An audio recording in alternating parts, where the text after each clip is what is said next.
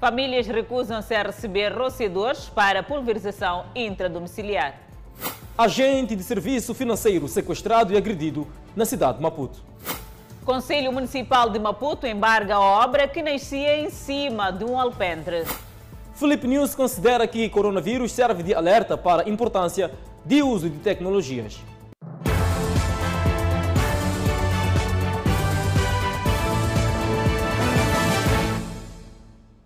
Boa noite, estamos em direto e seguramente em simultâneo com as redes sociais e a Rádio Miramar. Campanha de pulverização na província de Maputo a 72% da cobertura do previsto. Entretanto, algumas famílias recusam-se a receber rociadores, fato que vai comprometer a meta de 200 mil residências. Os rociadores começam mais um dia de trabalho. Em cada residência há seus desafios. Uns recebem as equipes e outros nem por isso. A Voz Esperança, como carinhosamente é tratada, já recebeu a equipa de rociadores e conta a experiência dos dias que vive hoje. E fumigaram muito bem. Aqui em casa estava cheio de baratas, mosquitos, moscas, bichinhos que andam nos incomodar. Aqui na barraca aqui, full de barata. Tanto é que fez o convite à vizinha ao lado que ainda não fez a pulverização na sua casa. Vizinha também, que chama-se Dona Mariana, ainda não entraram em casa dele. Hum, já entraram a Donazinha. Deixa, deixa as meninas entrar fumigar. Senhor Relógio recebeu a equipe de rociadores e fala da importância do trabalho. A nossa pulverização não, não, não, não coisa, né? Então dá para matar mosquito, matar todos os insectos, baratas, para, para o bem da, da, da saúde, para o bem da população, aquele que quer ser pulverizado em casa dele. Nem todas as famílias são receptivas e por isso o senhor relógio adverte. Então, se não sujar a casa quando pulverizar, essa coisa toda. Por isso, eu estou... a pessoa que quer vai ser pulverizado é bem-vindo, é, é bom, é bom para, para, para nós todos. Márcia Quinica trabalha na monitoria e avaliação do programa de malária na província de Maputo. Explica o estágio de execução da campanha de pulverização. Nós formamos cerca de 1.047 rociadores que estão distribuídos nos oito distritos da província de Maputo e estamos a pulverizar todos os distritos. Prevíamos pulverizar um total de 216 mil e 900 casas e neste momento estamos com cerca de 150 mil. Os dados são satisfatórios, estamos com uma cobertura de cerca de 72% em relação à população prevista. Se por um lado, munícipes como o Senhor Relógio abrem as portas das suas residências para pulverizar, por outro, há aqueles que não o fazem. E são estes que poderão, em algum momento, comprometer aquilo que são as metas previstas de pulverização. A senhora Ermelinda argumentou com um velho mito. A pulverização provoca mais insectos. Mamãe, ainda não pulverizou em casa por quê? Ah, é porque não quer. Não quer? Hum. Mas por quê? Dizem que aumenta barato, aumenta mosquitos. Por quê? É por causa disso? Ah, sim. Geralmente a população recusa-se a pulverizar porque tem a preconcepção de que o inseticida aumenta alguns, alguns insectos dentro de casa é, mas nós estamos a fazer é, aquilo que é a mobilização desta população, de modo a mostrar as vantagens da, da pulverização intradomiciliária e de modo a tirar este mito. Nos primeiros nove meses do ano 2020, foram registrados mais de 4 mil casos de malária e 4 óbitos. Está a ser erguido um estabelecimento comercial sob um alpendre de um edifício antigo na baixa da cidade de Maputo. As obras teriam sido embargadas pelo município de Maputo. Construções desordenadas no centro da cidade de Maputo continuam a condicionar a estética e a colocar em causa a integridade física dos municípios. Nestas ações, até alpendres são usados para a expansão de imóveis. São construções sem regras que acontecem na cidade de Maputo. Um fenômeno cada vez mais crescente. No caso deste estabelecimento comercial, está a ser construída por cima de um alpendre. A informação de que o Conselho Municipal teria embargado a obra. As obras já estavam a avançar no local até serem interditadas pelas autoridades. Quem passa do local não deixa de lamentar. É um perigo, é um perigo, claro, é um perigo. Não fica bem porque já tinha sido concebido para suportar um determinado peso. Mas é o que se tem visto atualmente, né? Trazer navio aqui Isto aqui vai ruir, vai cair. Depois vamos andar atrás do prejuízo. Não havia necessidade de andar atrás do prejuízo. Mas este não é o único caso. As construções sem regra também atingem muitos terraços, como este, já com casas construídas que confundem quem chega pela primeira vez. Há, há, há casos antigos, que há muito tempo que essa prática vem sendo feita, né? Ah, passa um largo tempo. Há muitos lugares por onde passamos, é, até já pintaram, de tal maneira que já não se pode perceber para os que são novos cidadãos, né? já não se pode perceber se era assim, como foi antes, e não é bom, eu acho que deve ser combatido. Construções que até já criaram conflitos entre os condóminos. Muito recentemente, a Idilidade rubricou um memorando com a Associação das Comissões de Moradores, tendo como um dos objetivos a eliminação de assentamentos informais. Para não perturbar o decurso normal das investigações, o Tribunal Judicial da província de Sofala manteve a prisão dos três funcionários públicos com cargos de chefia na cidade da Beira. Trata-se do chefe da fiscalização dos serviços provinciais de fauna e bravia, feito à Direção Provincial de Terra e Ambiente, e dois chefes de investigação e inteligência da Autoridade Tributária de Moçambique, na província de Sofala, que compareceram ao juiz de instrução criminal na última terça-feira. O Tribunal Judicial da província de Sofala confirma ter mantido a prisão dos três funcionários públicos com cargo de chefia, acusados de falsificação de documentos e também de abuso de cargo, e ter remetido o processo ao Ministério Público para sua instrução preparatória. Estes mesmos foram submetidos ao juiz da instrução, que fez a devida legalização na terça-feira, e, ouvidos os arguidos em perguntas, eh, decidiu em manter a prisão destes mesmos arguidos. Uh, neste momento, os, os autos estão remetidos ao Ministério Público para a continuação da instrução preparatória deste processo. António Charle, porta-voz do Tribunal Judicial da província de Sofala, aponta possíveis fundamentos que pesaram para que o juiz da instrução criminal deste tribunal mantivesse a prisão dos três funcionários públicos. Como sabe, a, liberdade é a regra e a, a, é, é a, prisão é a exceção. Então, só se prende fora de flagrante delito uh, quando existam os fundamentos previstos na lei 291, receio de fuga, uh, receio de continuação da atividade criminosa, ou quando, estando estes arguidos em liberdade, haja comprovado o receio de que haja perturbação uh, da própria instrução do, do, processo.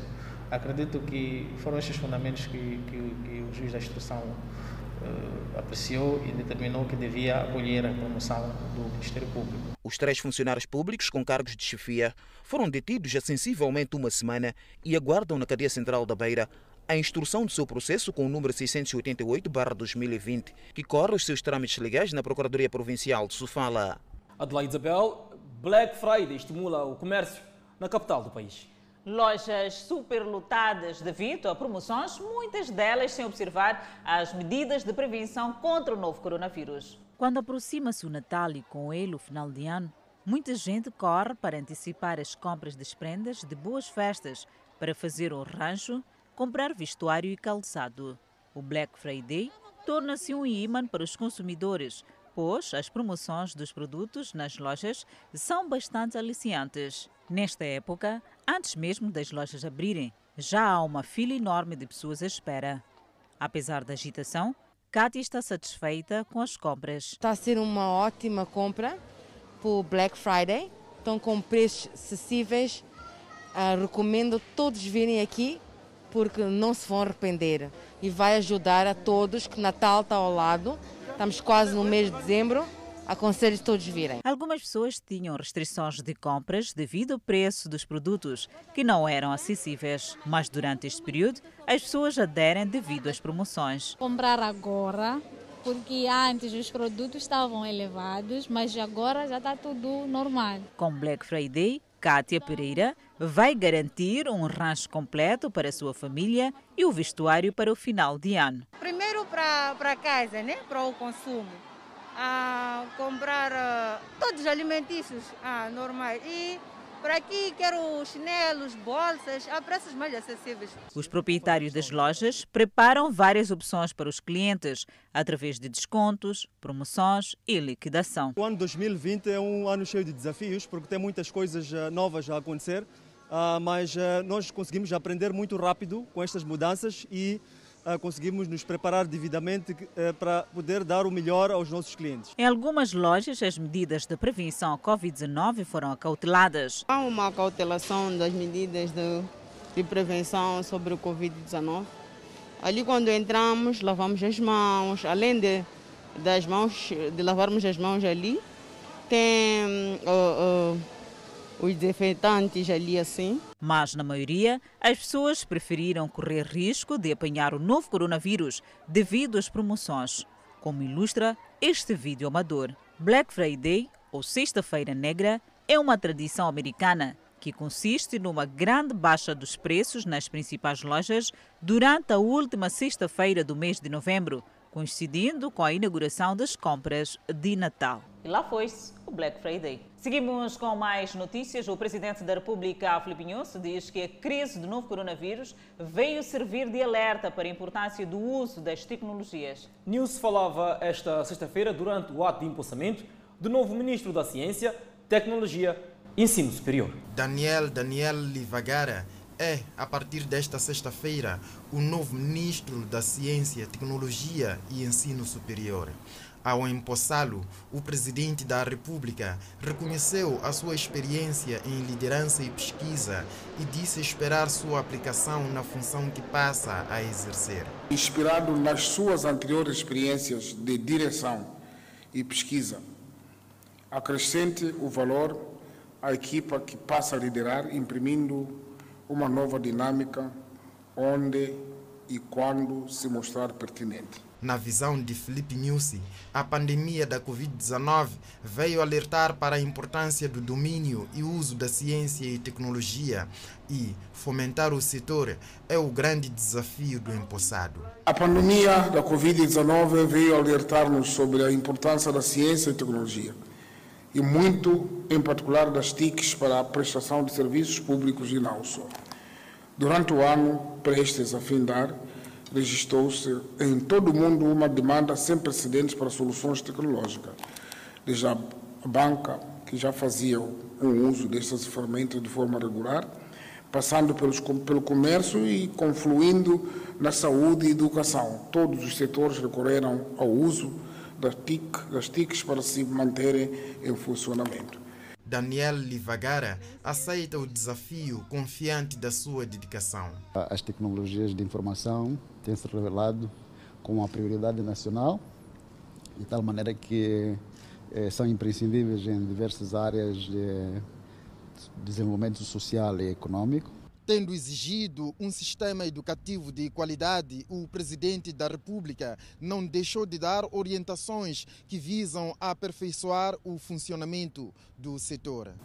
Esperamos de si uma maior responsabilidade, rigor, imparcialidade, valorização do talento, do trabalho em equipa e das experiências profissionais de todos os colegas que vai encontrar no setor. O presidente Nussi desafiou Livagara para também simplificar procedimentos e reduzir o número de níveis hierárquicos. Daniel Daniel Livagara é sucessor de Gabriel Ismael Salimo nesta pasta ministerial. O Ministério do Trabalho e Segurança Social registrou de janeiro a outubro cerca de 11 mil infrações, tendo atuado mais de 2 mil e 8 mil advertências. Inspeções mais atuantes e transparentes é o que se espera da inspeção de trabalho. O setor do trabalho registrou até o momento cerca de 100 mil infrações e mais de 2 mil atuações, para além de 8 mil advertências. A ministra quer que os inspetores sejam mais transparentes e comprometidos com a inspeção. Por isso, apelamos ao corpo diretivo da Inspeção Geral do Trabalho a honrar o seu compromisso na operacionalização das reformas, posto que a nossa expectativa e do cidadão é que a Inspeção Geral do Trabalho tem promover a legalidade laboral. Durante os meses de janeiro a outubro, registrou-se mais de 500 acidentes que resultaram em lesões e incapacidade a trabalhadores em 185 empresas. Bem, as várias irregularidades, aquelas que são cíclicas, como a falta de, de adoção de medidas de segurança e higiene e segurança no trabalho, que só não periga o trabalhador deste ponto de vista, mas também, como deve saber, acompanhado com o próprio Covid-19, também perigam as medidas em relação ao Covid-19. A pandemia da Covid-19 teve impacto negativo no setor, o que obrigou o encerramento de empresas e o despedimento de trabalhadores, situação que tende a minimizar com o relaxamento das medidas. Nesse momento, o que eu posso referir é que temos a situação que pouco a pouco vai se regularizando. Aquelas empresas que tinham seus trabalhadores diminuídos, é, grande parte dessas empresas, os trabalhadores estão a retornar ao serviço, claro, observando aquilo que são os protocolos em relação ao Covid-19. A informação foi avançada durante o 5 Conselho Consultivo da Inspeção Geral do Trabalho, realizada em Maputo, que reuniu quadros do Ministério do Trabalho e inspetores gerais. E neste caso, seguimos com a província da Zambésia, que perspectiva uma produção de mais de 8 milhões de toneladas de produtos diversos na presente campanha agrícola. O governador da província da Zambésia, Pio Matos, afirma que neste momento as famílias camponesas estão a incrementar as suas áreas de cultivo, visando aumentar o nível de produção e produtividade agrícola, algo que vai contribuir para a renda familiar. A época chuvosa vem aí, nós já lançamos a campanha agrícola. O que nós esperamos é que tenhamos de facto um ano bom, que tenhamos chuvas regulares e que a nossa produção de facto supere aquela que foi a do ano passado. Nós queremos que com o trabalho de toda a população eh, possamos eh, eh, ter alimento, primeiro para o seu sustento e depois para, para, para podermos de facto industrializar, para podermos aumentar a nossa capacidade financeira e, e, e, e o nosso recurso. Se olharmos, por exemplo, quem sai daqui de Climane e vai até Nicodala ver que os campos estão todos lavrados e, e, alguns já estão semeados. Então esperamos que caia a primeira para poder brotar do chão, de facto, as plantas. Então é sinal de que a população adere aos programas, eh, não só porque precisa, mas porque entende que só com o trabalho é que se pode vencer a pobreza. Aqui no distrito de Climane, nos campos agrícolas, a comunidade está a fazer de tudo para que a chuva possa encontrar enquanto já foi lançado a semente de arroz, que é a principal cultura da comunidade nesta região da província da Zambésia. No entanto, algumas delas acreditam ter boa colheita neste ano e porque até já estão a aumentar aquilo que é o campo de produção agrícola, de forma que tenham mais produção agrícola, não só para o consumo, mas também para a sua comercialização. Maria Lacerda é camponesa nesta área de produção agrícola, no entanto, afirma ter alguma esperança nesta campanha agrícola. Porém, diz ter aumentado o seu campo agrícola visando ter um maior nível de rendimento. Aumentei um pouco. Aumentou um pouco? Sim. Como colhemos sozinha, né? Uhum. Sim. Aumentei um pouco. Por que, que aumentou mais um pouco? É para a produção ser um pouco maior, né? Sim. A produção ser um pouco maior. Sim. O arroz é só para consumo ou também vende? E eu só consumo, só não vendo. Só se fosse uma hectare ou duas, uma pessoa pode vender, né? Eu faço pouco só para consumo. Ao nível do distrito de Climane, vários camponeses têm estado a beneficiar de insumos agrícolas para o incremento dos seus campos, a fim de aumentar o nível de produção agrícola. A Polícia de Trânsito procedeu uma campanha para reforçar uso de cinto de segurança e de capacete. Entretanto, os automobilistas na cidade de Maputo dizem-se conscientes da importância do uso do cinto de segurança. Condutores fazem-se a via pública, no entanto, há regras a obedecer, como o uso de cinto de segurança, entre outros aspectos. Alertar os condutores sobre a importância do uso do cinto de segurança e aos motociclistas sobre a importância do uso do capacete foram algumas formas que nesta sexta-feira a Polícia de Trânsito encontrou para se fazer a rua. Bem, não sei. Peço ver sua carta de condução livre. Senhor Stoy, não quero dizer que não tenha usado o cinto. Só quero que o senhor explique se sabe qual é a importância do cinto de segurança. Sim, sim. Qual é? É nos proteger de? Uh, de possíveis acidentes. Né? Sabe qual é a importância do cinto de segurança? Do cinto de segurança? Sim. Sim, senhor. Qual é a importância? É para evitar, é para evitar embate no vidro em caso de acidente. E o seu passageiro também foi explicado isso? Ah, não sei se sim ou se não, mas ele é condutor como eu, é meu colega. Apesar de conhecer as regras de estrada, alguns automobilistas preferem ignorar a recomendação de segurança e quando isso acontece, a polícia de trânsito aplica multas. É obrigatório, nós temos que saber disso.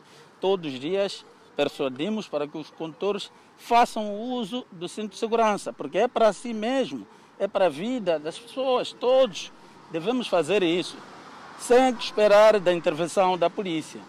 Portanto, o senhor vai ter que assumir com essa ação. Vamos autuar de acordo com está previsto no Código da Estrada. O trabalho de controle de trânsito acontece no âmbito de reforço da sensibilização do uso do cinto de segurança e do capacete como forma de prevenir os acidentes de viação. Muitos perguntam por que, é que nós estamos a controlar o cinto de segurança e capacete de proteção.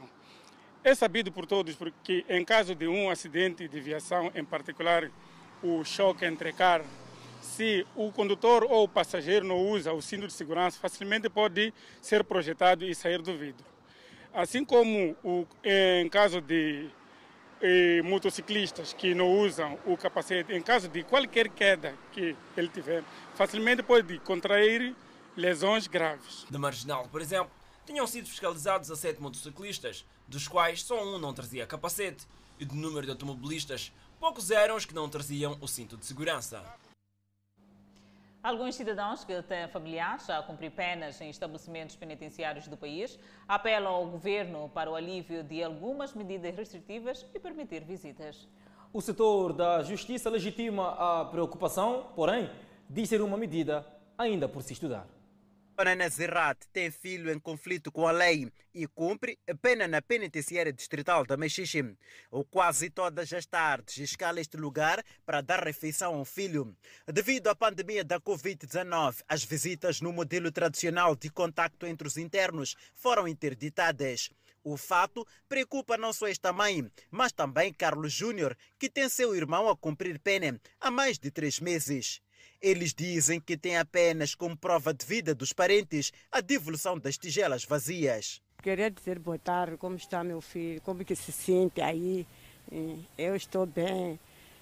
Como a, a mãe do, da, da, filha dele morreu, quero informar que a, a, a mulher dele morreu. A neta foi para Massinga. O morto está a voltar hoje. Não, né, ninguém, eu estou a vir dizer, mas não estão a dizer. Não estou a sentir bem, bem mesmo. Sim, porque não estou a ver a ele.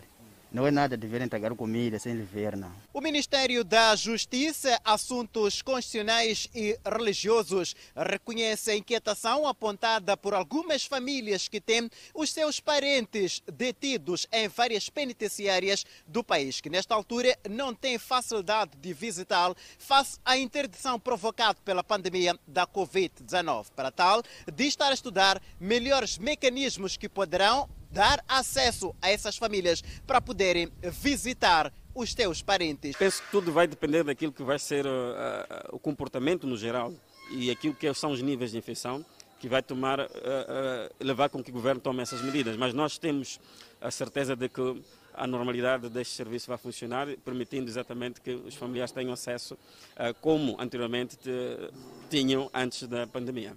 Por sua vez, a ministra da Justiça, Assuntos Constitucionais e Religiosos considera que, mais do que abrir janela de visitas, é necessário descongestionar as penitenciárias, aplicando as penas não privativas à liberdade. A entrada em vigor da nova legislação penal desafia-nos para convivência com as penas não privativas de liberdade, como regra, que vão contribuir para a redução da superlotação dos estabelecimentos penitenciários. Aqui, devemos recomendar uma articulação mais profícua entre o Serviço Nacional Penitenciário e o Instituto de Patrocínio e Assistência Jurídica, onde devem engajar os defensores públicos no reforço da fiscalização da situação jurídica dos detidos e condenados, com vista a agir com rapidez para a reposição da legalidade. Helena Kida, que falava na abertura do sexto Conselho Coordenador do Ministério da Justiça, Assuntos Constitucionais e Religiosos, que decorre na Machixe, província de Inhambane, fez saber que o desafio do setor passa pela modernização do sistema de justiça ao serviço do cidadão, tendo como meta para o quinquênio a atribuição do número único ao cidadão e cadastro para todos os condenados. Decorre o processo de deposição de candidaturas na CTA para o cargo de presidente daquela confederação. Agostinho Vuma e Álvaro Massinga são os candidatos até aqui conhecidos. Está em curso o processo de deposição de candidaturas na CTA. Vuma, que ocupa o cargo de presidente até a presente data, também está na corrida para mais um mandato. E caso seja eleito, este será o seu segundo mandato. É uma candidatura de continuidade, no sentido de que, neste momento, terminou, termina o primeiro mandato e vamos para o segundo mandato.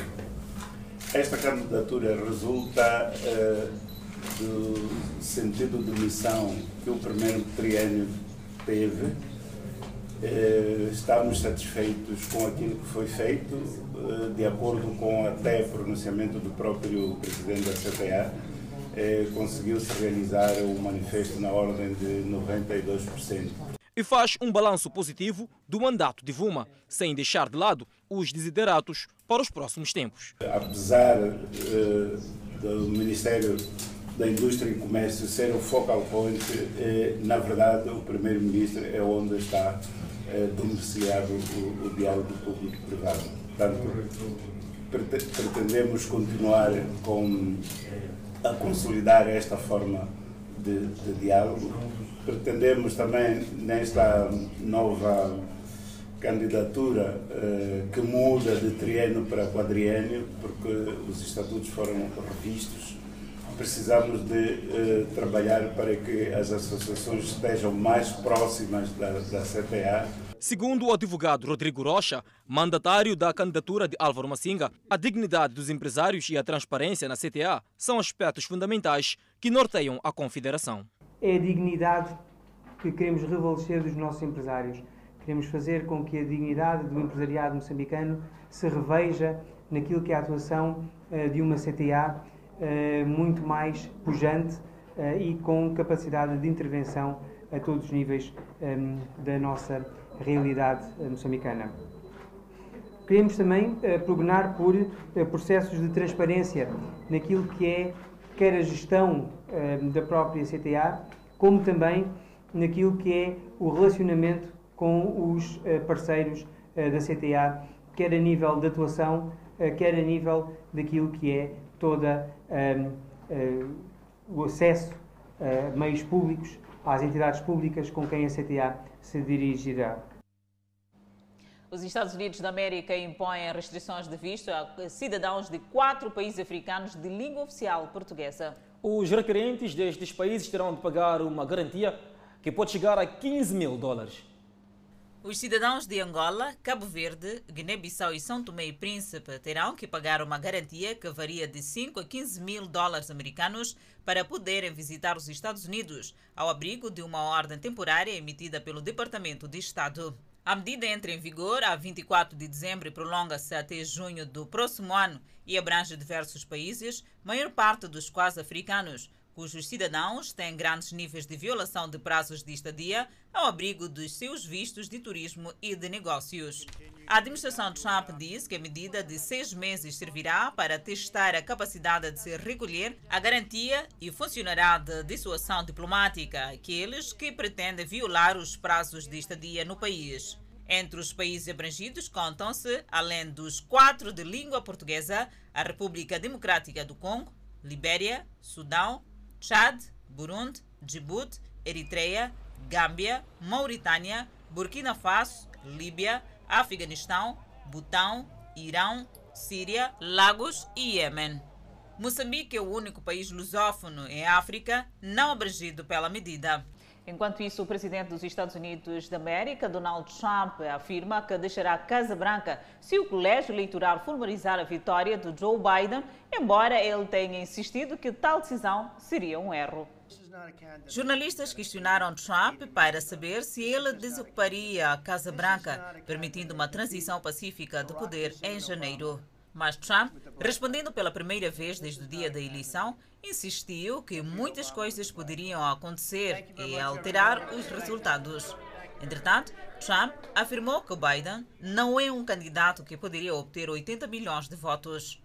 Trump fez o comentário na Casa Branca depois de falar com as tropas americanas durante o tradicional discurso do Dia da Ação de Graças aos militares americanos. Biden venceu a eleição presidencial de 3 de novembro com 306 votos do colégio eleitoral, muito mais do que os 270 exigidos contra 232 de Trump.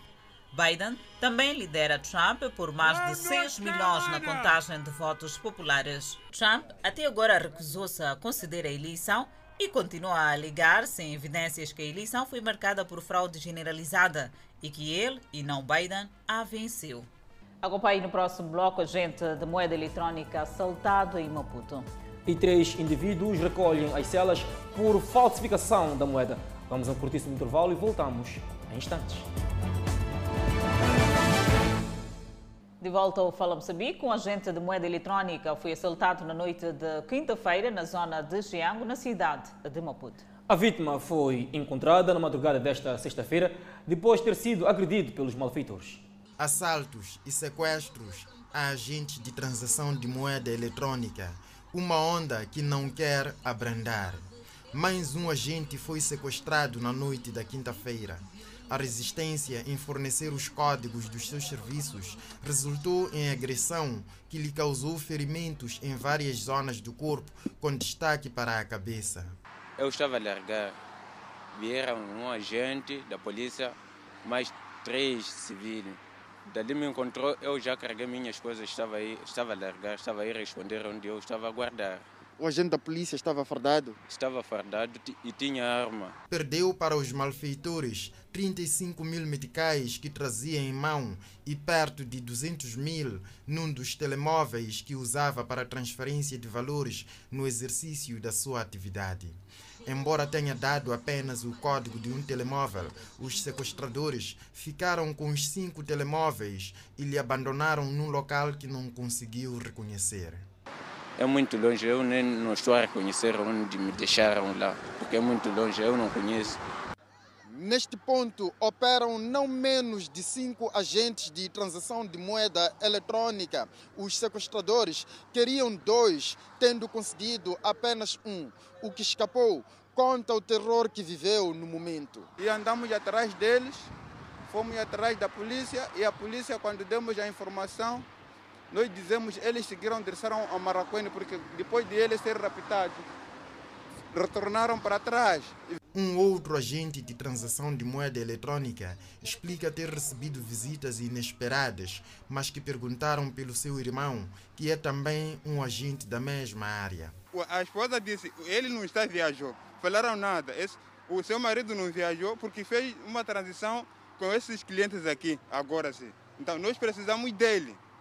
Então, daí até que lhe permitiram, quase lhe obrigaram a senhora para abrir a porta, entrarem dentro. Esta onda de assaltos e sequestros dá sentimento de insegurança aos agentes de transação de moeda eletrônica que encontramos nas ruas e avenidas da cidade de Maputo a comentarem os factos mais recentes. Estamos muito preocupados porque isso é ganhar pão para nós.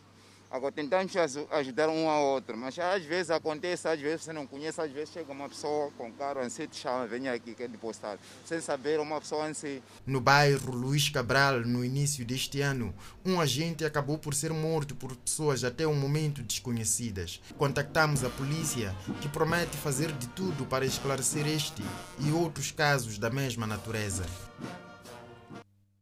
E porque o crime não compensa, Três indivíduos estão a contas com o Cernic após terem sido surpreendidos com notas falsas no valor de 25 mil meticais no distrito de Der, na Zambésia.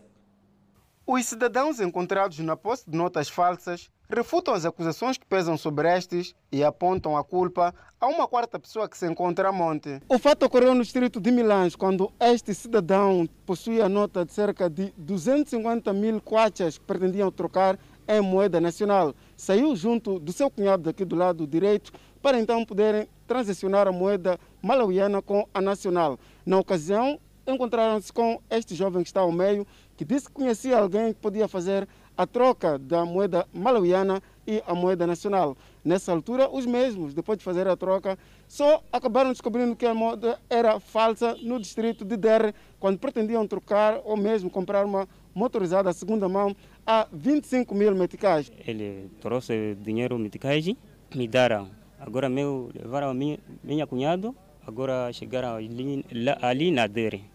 Quando chegaram ali, eu comprei a manica. Trazeram dinheiro. Ele, porra, epa, isso é dinheiro falso. Você trazer aonde? Ah, epa, me trocaram aquele Econduani. Ele disse a nova família. Eu estava com ele para trocar e comprar montagem. Depois chegou casa de Conduane. Conduane disse que eu tenho meticagem. Deu aquela meticagem, ele, cunhado, tirou 200, 250 meticagem. O chefe do Departamento de Investigação Criminal avança que, após a denúncia feita às autoridades policiais, foram criadas diligências que culminaram com a neutralização dos miliantes, tendo avançado que continuam diligências para que se localize o foco de produção das moedas, que se presume que seja no vizinho Malawi. Na verdade, eh, temos informações que o local de produção deste valor não, não é no, no, no, distrito onde nós neutralizamos esses indivíduos e trabalhos estão sendo feitos. Neste momento que estamos aqui a falar, os colegas estão no terreno e, para poder localizar o mandante deste grupo, que é o produtor dessa, dessas notas falsas. O Cernic, na Zambésia, avança, no entanto, que neste ano foram registrados mais de três casos de falsificação da moeda, um dos quais na cidade de Climane.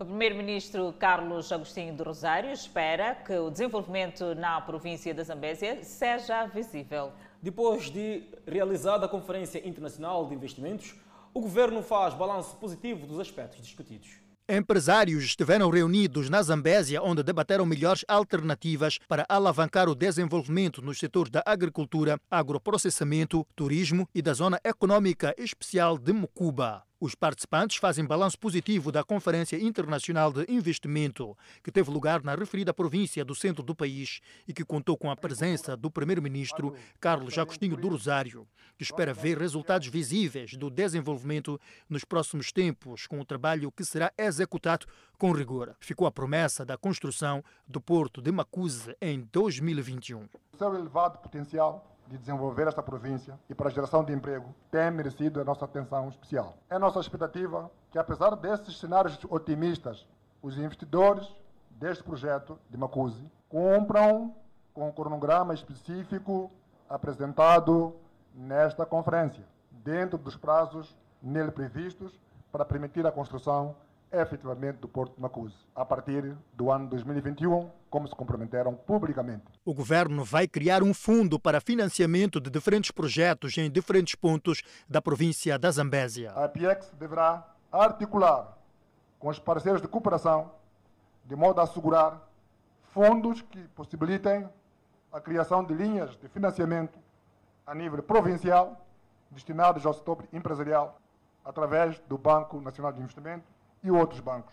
Termina a Conferência Internacional de Investimentos, mas permanecem desafios. O maior desafio pós-conferência é o de, daqui para frente, continuarmos a trabalhar de forma árdua e pragmática, de forma a converter estes, estes resultados em ações concretas.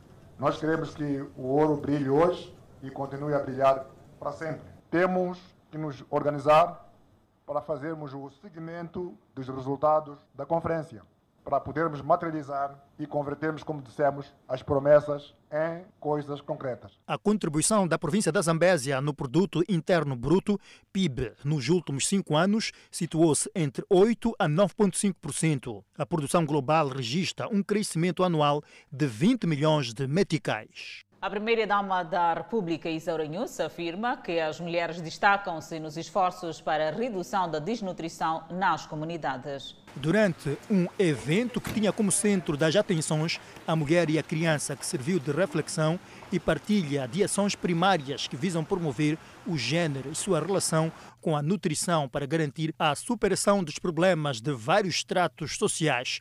Isaura News falou das políticas de adoção da legislação que protege a mulher. A política de gênero, estratégia da sua implementação, as leis da família, de prevenção e combate das uniões prematuras e das sucessões, e da legislação laboral que estabelece direitos e salários iguais para homens e mulheres, estabelecendo um aumento da licença de parto de 60 para 90 dias para mulheres e 7 dias para os homens, entre outros instrumentos que protegem as mulheres e raparigas.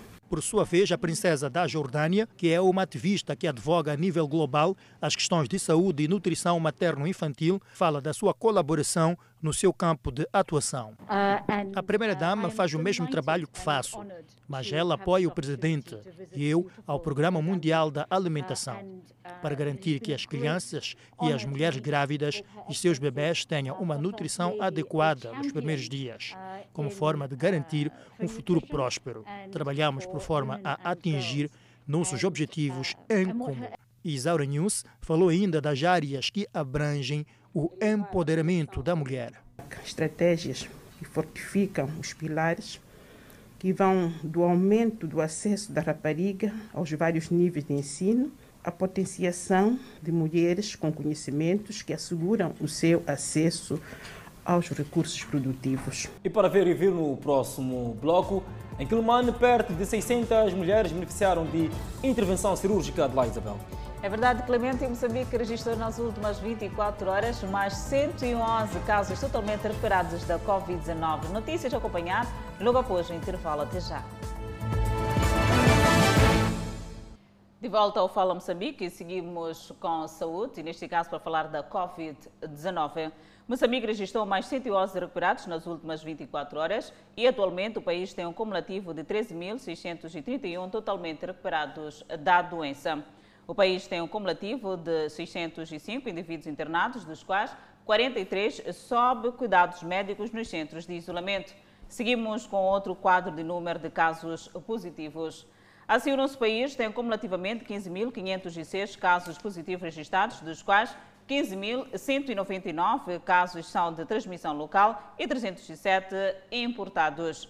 Moçambique testou nas últimas 24 horas 1.498 amostras, das quais 39 revelaram-se positivas. Dos casos hoje reportados, 30 são de nacionalidade moçambicana e 9 estrangeiros. Destes, um de nacionalidade sul-africana, um de nacionalidade espanhola, outro português, um italiano, dois de nacionalidade chinesa e três brasileiros. Todos os novos casos hoje anunciados resultam de transmissão local. Moçambique tem registro de mais 128 vítimas mortais por Covid-19. Este momento, o país tem 1.743 casos ativos do novo coronavírus. Ainda falando da Covid-19 e desta feita no mundo, a Rússia começou a vacinar seus militares contra o novo coronavírus, anunciou o ministro da Defesa Sergei Shoigu nesta sexta-feira. O imunizante desenvolvido pelo país foi batizado por Sputnik 5 no total, mais de 400 mil soldados serão vacinados nesta campanha lançada por determinação do presidente Vladimir Putin, diz Shosh, citado no comunicado do exército russo. No início de setembro, o próprio ministro disse que se vacinou com a vacina russa Sputnik 5, preparada pelo Centro de Pesquisa Gamaleya de Moscou, em parceria com o ministro da Defesa. Atualmente, os ensaios clínicos da fase 3, a vacina russa, é 95% eficaz, de acordo com seus criadores. A Rússia é o quarto país em número de infecções, atrás dos Estados Unidos da América, Índia e Brasil, registrou novo recorde de 27.543 casos de contágios detectados em 24 horas, além de 496 mortes. Seguindo contra as informações, perto de 600 mulheres beneficiaram da cirurgia de correção de fístulas obstétricas nos distritos de Mucuba, Milange e Cidade de Quelimane. A correção visa devolver a dignidade destas mulheres que têm vivido com esta condição e muitas das vezes têm sido causa de desprezo pelos seus maridos. Xixi sai sozinha, saída sozinha, seguir na cama, fica molhado. Quando andarem, essa não vale a pena. Tinha grávida, foi ao hospital na Magoa. Nasceu, então, o problema veio aí mesmo. Saiu aqui, quando chegou em casa, começou. Aqui não saía. Só quando chegou em casa, começou a sair. Ah. Ouviu essa campanha, começou a vir aqui. Para o efeito, As ativistas de saúde são as que têm se deslocado às comunidades para a identificação destas mulheres, a fim de que as mesmas sejam submetidas a estas cirurgias nos centros de saúde com capacidade para a correção. Todos nós da sociedade temos que pensar um pouco nesta doença, porque a rapariga sofre lá na comunidade e não tem ninguém que lhe informe que ela tem que ir à unidade sanitária. E neste momento estamos a fazer, já fizemos o lançamento na, no distrito de Gurue e saímos, saímos muito bem, porque na, naquele momento houve, houve meninas que deram o seu testemunho e fomos às comunidades, quando digo fomos, os pontos focais e as enfermeiras de CMI, lá no distrito, conseguiram recrutar senhoras que foram para os centros de saúde, que já beneficiaram dessa operação, no número de, de, de 50. E em Molevala também houve senhoras que já foram para o, para, o, para o centro de saúde, já estão a ser operadas em Cuba. Quando digo em, em, em Molevala também, em, em Cuba também estão senhoras a ser operadas dos meses de setembro até então para dizer que há um trabalho que está sendo feito, as ONGs, as mulheres, a Organização da Mulher, a Organização da Mulher Moçambicana e todas as organizações envolventes estão a fazer esta atividade para que consigamos trazer a rapariga padecendo desta doença para os centros de saúde para ser operada para devolver ela a sua dignidade. Espera-se que até o final deste ano em curso o programa possa atingir mil mulheres que se encontram em situação de fístulas obstétricas na província da Zambésia. O Conselho Tático de Nampula adquiriu material para manutenção das vias de acesso nos diferentes bairros da cidade. A asfaltagem da estrada que dá acesso ao Hospital Geral de Maré é uma prioridade. São máquinas que são adquiridas no momento em que boa parte das vias de acesso da cidade de Nampula encontram-se num estado avançado de degradação. Avaliada em mais de 12 milhões de meticais, esta máquina adquirida recentemente pelo Conselho Autárquico de Nampula vem dar resposta às dificuldades da autarquia no que diz respeito à disponibilidade de equipamentos para a manutenção das vias de acesso. E queremos fazer grandes realizações no próximo ano para tornar a cidade mais atraente, mais bela. Como vocês veem ultimamente, que a cidade dá para é, ver e dá para viver e aquela nossa aposta fazer da nossa, portanto, fazer da nossa cidade Nampula a nossa casa, queremos exatamente cumprir neste nosso mandato. Os municípios dizem aguardar com enorme expectativa o projeto da asfaltagem da via. Outro desafio da idilidade prende-se com a abertura de um aterro sanitário para o depósito de resíduos sólidos havia muita mistura. Lá onde nós depositamos os resíduos sólidos, nós, muitas das vezes, os nossos municípios iam depositar lá. E com esta querida máquina, vamos corrigir essa situação, porque não tínhamos eh, condições para melhorar essa parte. A aquisição de máquinas para a manutenção das vias de acesso na Pula acontece numa altura em que a Hidredade encontra-se a fazer pavimentação das diferentes vias de acesso.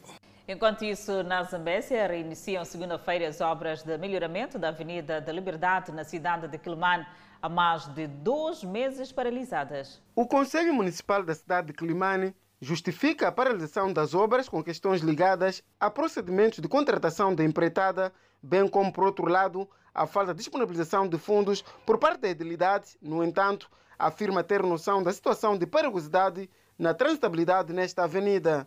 Por causa do período da chuva que se aproxima, o empreiteiro, depois da assinatura do contrato, viu-se na, na condição de arrancar com as obras com os seus fundos.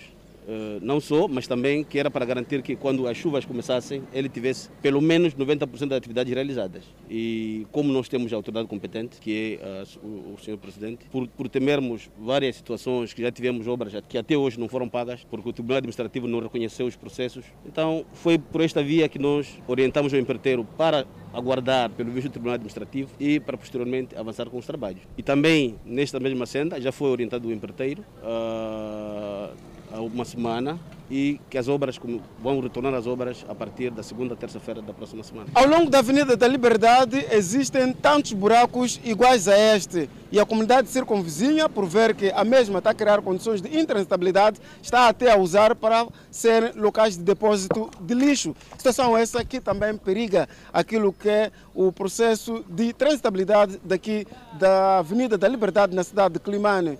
Nas noites, há relatos de que vários ciclistas têm estado a entrar nesses buracos em consequências de algum despiste ao longo da Avenida da Liberdade, situação essa que tem, por vezes, criado aqui alguns ferimentos por parte dos clientes, bem como dos taxistas, que têm usado esta avenida para diversos pontos da cidade de Climane. É normal taxistas caem sim, caem por aqui mesmo, por causa dos salvancos que estão aqui, essas escovas que estão aqui, eh, você vê, porque já como é noite é difícil você ver as escovas distinguir que essa aqui é uma cova. Então, dali você entra mesmo na cova e cai na verdade mesmo. É, é, é verdade. Chica Santos vive nas imediações da Avenida da Liberdade, no bairro Samogue. Para ela, não há dúvidas que a situação que se vive nesta avenida pode vir a ser lastimável para os automobilistas, uma vez que a população tem estado a depositar resíduos sólidos nas covas que estão para ser melhoradas. Põe-se lixo, sim senhor, mas quem consegue ver que aqui não dá por lixo, não põe lixo. Mas como pessoa é pessoa, custa, então não há como. Para a reabilitação da Avenida da Liberdade, o Conselho Autárquico de Climane disponibilizou perto de 2 milhões de meticais para a execução das obras que consistirão no tapamento de covas e delineamento do asfalto. Acompanhe no próximo bloco o cientista ligado ao programa de armas nucleares do Irão assassinado. E o campo de Iracoba, no Sudão, está acima da capacidade de refugiados da Etiópia. Vamos ao intervalo e voltamos em instantes. De volta ao Fala Moçambique, um dos mais prestigiados cientistas nucleares do Irão foi assassinado esta sexta-feira. O físico Mohsen Fayed foi baleado por homens armados dentro de um carro nos arredores da capital Teherã. A vítima chegou a ser levada para o hospital, mas acabou morrendo. As informações foram divulgadas pelo Ministério da Defesa do Irã, que não confirmou se os autores do ataque foram detidos. Algumas testemunhas afirmaram ter ouvido, além de tiros, o som de uma explosão. Nenhum grupo reivindicou a autoria do ataque até agora, mas autoridades iranianas atribuem a culpa a Israel, segundo os serviços de inteligência ocidentais. Faik Jayed era chefe da Organização de Pesquisa e Inovação em Defesa e comandava o programa nuclear iraniano. Através do seu perfil oficial no Twitter, o ministro das Relações Exteriores do Irão, Mohamed Javad Zarif, escreveu: Terroristas assassinaram importantes cientistas iranianos hoje. Essa covardia, com sérios indícios do papel israelita, mostra uma guerra desesperada contra os perpetradores. O governo israelita ainda não fez nenhum comentário sobre o assassinato. No entanto, o primeiro-ministro de Israel, Benjamin Netanyahu, já mencionou o físico Moesh Fayed no, no passado. Durante uma conferência, ele chegou a dizer: lembre-se desse nome. O ataque acontece poucos dias antes do aniversário de 10 anos de assassinato de outro cientista nuclear iraniano. O campo de Um Rakoba abriga 5 mil refugiados etíopes que fogem da violência na região de Tigray. O espaço já não é suficiente. Mohamed Rafik Nazri, coordenador da agência que administra o campo, diz que atender a esse número de pessoas tem sido difícil. Entretanto, mais mil pessoas chegaram. Mais de 40 mil pessoas chegaram ao Sudão desde o início da violência a 4 de novembro. A ONU estima que até 200 mil pessoas podem chegar nos próximos seis meses. A organização está a trabalhar para abrir outro acampamento em breve para ajudar a aliviar o fardo da Omer Rakoba e também dos locais de fronteira. Para os refugiados no campo, as notícias são escassas sobre o que está a acontecer em casa, mas eles só querem uma coisa: paz. O primeiro-ministro da Etiópia disse que o exército recebeu ordens para mover-se para a capital regional de Tigray. Ele alertou meio milhão de residentes da cidade para ficarem em casa e se desarmarem. A Coreia do Sul relatou mais de 500 novos casos de novo coronavírus pelo segundo dia consecutivo esta sexta-feira. Um nível não visto em quase nove meses, quando uma terceira onda de infecções se espalhou por todo o país e as autoridades se esforçaram para fornecer mais leitos hospitalares. Os residentes sul-coreanos expressaram preocupação com a escassez de leitos hospitalares e pediram ao governo que aplique medidas de precaução mais rigorosas. Como o número de novos casos diários está em torno de 500 residentes, acreditam que o governo deveria aumentar o nível de distanciamento social. O Ministério da Saúde diz que há leitos suficientes disponíveis no momento, mas pode haver um déficit em duas a três semanas se os casos continuarem a aumentar. Os militares da Coreia do Sul impuseram regras de distanciamento social mais rígidas, que incluem uma proibição de 10 dias de licença militar. As restrições ocorreram depois que mais de 50 novos casos de coronavírus foram relatados em um centro de treinamento militar nesta semana, aumentando o número de casos em outras partes do país. Da Ásia para a Europa, o julgamento do ex-presidente francês Nicolas Sarkozy começa segunda-feira depois que um tribunal de Paris rejeitou o recurso de um dos coréus. Depois que ele foi examinado por um perito judicial na sua casa em Bordeaux, os juízes consideraram o magistrado Gilbert Albert, 73 anos, apto para comparecer pessoalmente perante eles. Albert e Sarkozy enfrentam acusações de corrupção e tráfico de influência num escândalo de escuta telefónica, a primeira vez para o político de 65 anos. Ele é acusado de ter tentado ilegalmente obter informações de um magistrado sobre uma investigação que o envolveu em 2014. Eles são julgados em tribunal de Paris, junto com o ex-advogado do presidente, Thierry Herzog. Podem ser condenados a penas de prisão de até 10 anos e multa máxima de 1,2 milhões de dólares. Eles negam qualquer irregularidade. As audiências estão marcadas até 10 de dezembro. Em 2014, Sarkozy e Herzog usaram telefones celulares secretos, registrados com o pseudônimo de Paul Bismuth, para poder ter conversas privadas, pois temiam que suas conversas estivessem grampeadas. O nome de Sarkozy apareceu durante anos em várias outras investigações judiciais. Convidamos a um breve intervalo, mas antes a previsão para as próximas 24 horas.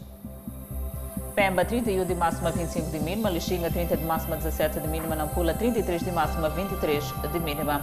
Seguimos para o centro do país, com Tete 38 de máxima 26 de mínima, Quilomã 33 de máxima 24 de mínima, Chumoi 29 de máxima 20 de mínima. Beira com 30 de máxima, Vilanculo também com 30 de máxima, Sessega Inhambane com 30 de máxima, Xaixai 29 de máxima, Maputo também com 29 de máxima, 22 de mínima, previsão de chuva. De volta ao Fala Moçambique, espreitamos a página desportiva. A equipa técnica do Ferroviário da Beira diz que os sucessivos adiamentos do início do Moçambola comprometem os trabalhos de campo do seu plantel. Em meio a incertezas, os locomotivas beirenses continuam a preparar-se com vista à sua participação no Campeonato Nacional de Futebol os sucessivos adiamentos do arranque da prova máxima do futebol nacional e também a falta de jogos de controle têm estado a comprometer os trabalhos da equipe locomotiva beirense. São expectativas adiadas, não é? E depois são trabalhos que a gente tem, tem, tem que fazer, os nossos planos acabam não dando certo porque acabamos criando subcarga e fazer o jogador chegar à forma e depois ter que voltar a reinventar-se para poder aguentar até coisa. E com o caricato de não ter jogos de controle. Neste sábado, o Ferroviário da Beira irá realizar o seu primeiro jogo de controle contra o Teste África de Chimoio, onde a equipe técnica pretende avaliar o rendimento dos seus jogadores. Esses jogos é que é nosso uh, é o nosso termômetro para a gente medir a quantas andamos de todo esse trabalho, o que é que de facto estamos a fazer. É diferente fazer um treino entre nós, não é? E há um jogo, por exemplo, de controle. Então, esses jogos de controle ajudam essencialmente a equipe técnica para poder medir a quantas a equipe anda. Neste momento, Apenas três jogadores dos locomotivas beirenses estão a braços com algumas lesões que não poderão atrapalhar o primeiro teste diante do Teste África neste sábado no Caldeirão de Chivive. O Fala Moçambique fica por aqui. Obrigada pela atenção dispensada. E pela atenção dispensada, grato de coração, nós voltamos amanhã.